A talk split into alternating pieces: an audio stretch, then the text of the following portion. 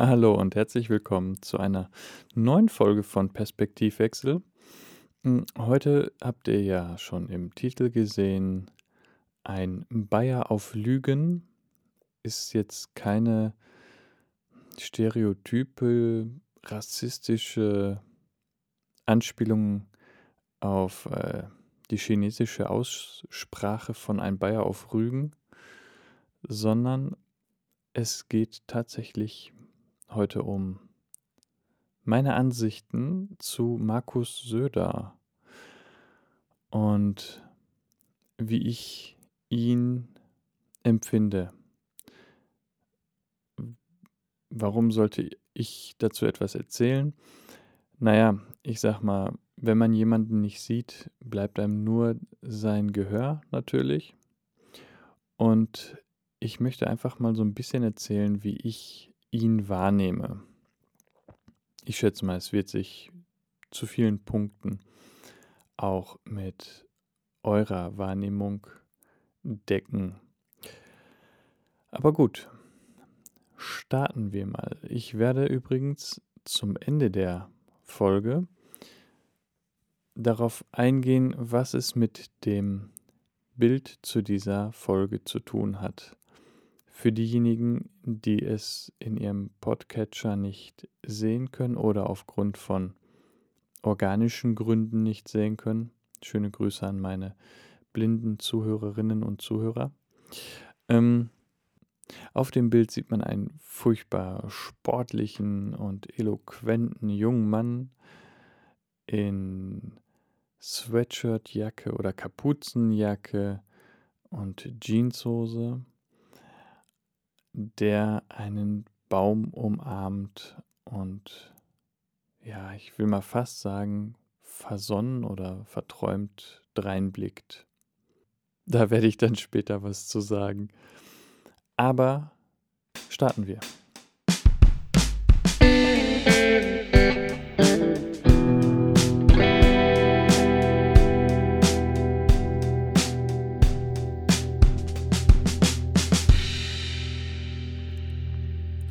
Gemerkt habt, ist heute erst Vorgeplänkel, dann Intro und dann der Rest. Ähm, ich versuche ein bisschen umzustellen und ähm, experimentiere ein wenig mit dem Format hier. Aber schauen wir mal auf das Thema von heute.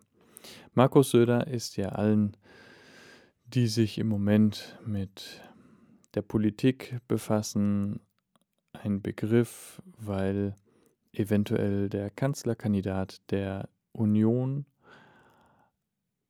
und ja, komischerweise seit Corona immer irgendwie im Fernsehen. Ich habe das Gefühl, er ist noch häufiger im Fernsehen als Karl Lauterbach, aber irgendwie eher in einer undefinierten, diffusen Rolle.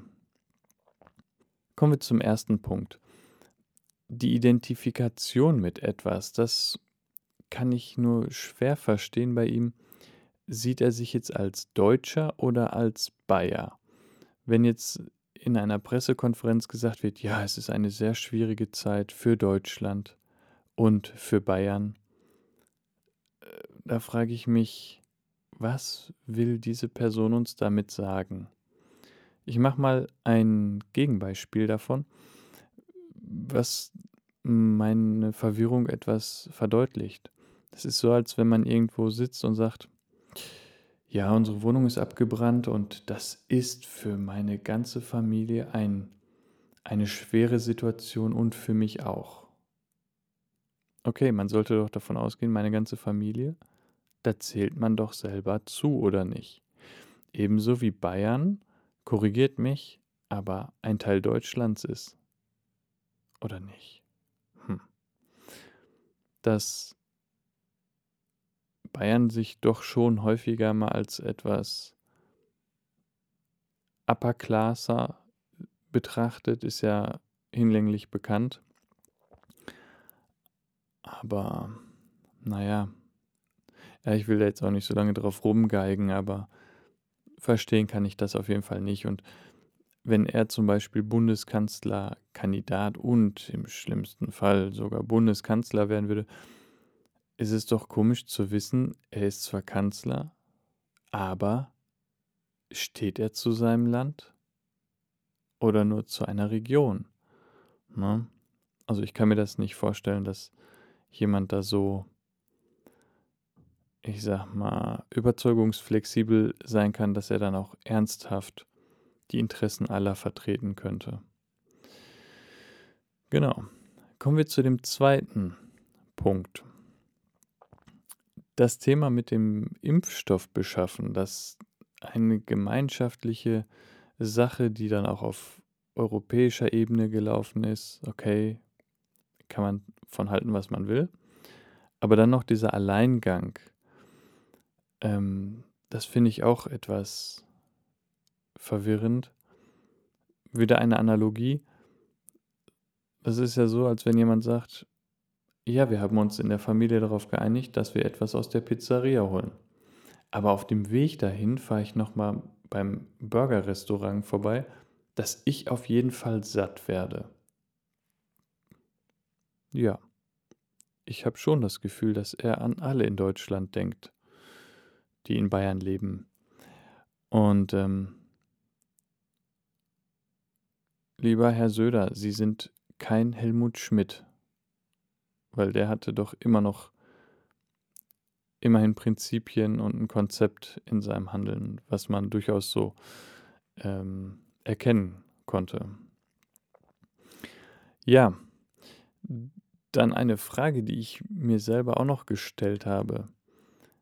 Kann man sich auf Ankündigungen wirklich verlassen, wenn Punkt 3 zum Beispiel jemand sagt, ja, wenn die CDU einen Kanzlerkandidaten aufstellt, dann ziehe ich mich natürlich zurück und dann nach dem Motto, habe ich gesagt, aber juckt mich gerade nicht.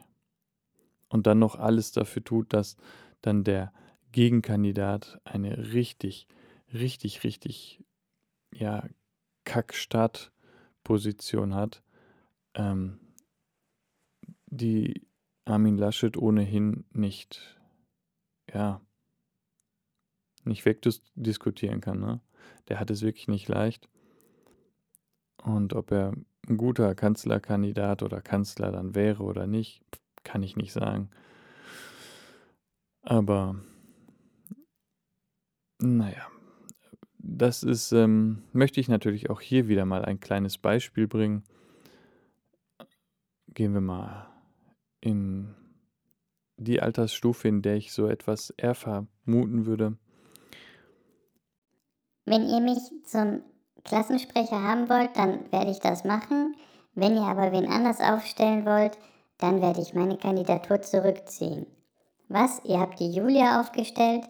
Ja, nee, dann, ich kandidiere trotzdem, weil ich bin ja der bessere Kandidat. Ne? Und übrigens, ihr wollt mich vielleicht nicht, aber die ganze Schule möchte mich.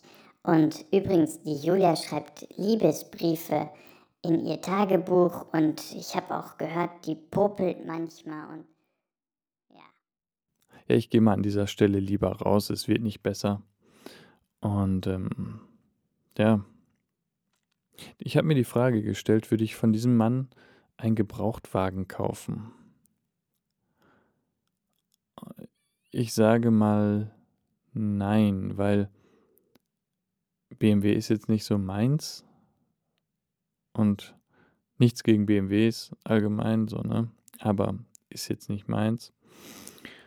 Und ähm, außerdem finde ich, ist richtig drastisch, wenn man sich überlegt, ich würde ihm, glaube ich, nicht einmal wirklich trauen, wenn er mich führen würde. Und genau das ist schon sehr brisant, wenn man sich überlegt, dass ich einem Kohlefaserstock mein Leben anvertraue, wenn ich draußen unterwegs bin. Ja, ich würde einfach sagen, ich mache jetzt gleich den Söder und werde draußen erstmal einen Baum umarmen. Jetzt wisst ihr, was das mit dem Bild auf sich haben wird. Genau. ich hoffe auch, dass die Einbindung dieses Bildes gut klappt. Aber so viel dazu. Ich wünsche euch eine gute Zeit. Ihr könnt ja gerne mir irgendwie in die Kommentare oder über Kontaktmöglichkeiten einmal rückmelden, wie ihr ihn seht oder die Situation allgemein. Und wünsche euch erstmal alles Gute. Ciao und bleibt gesund. Bis denn, euer Daniel.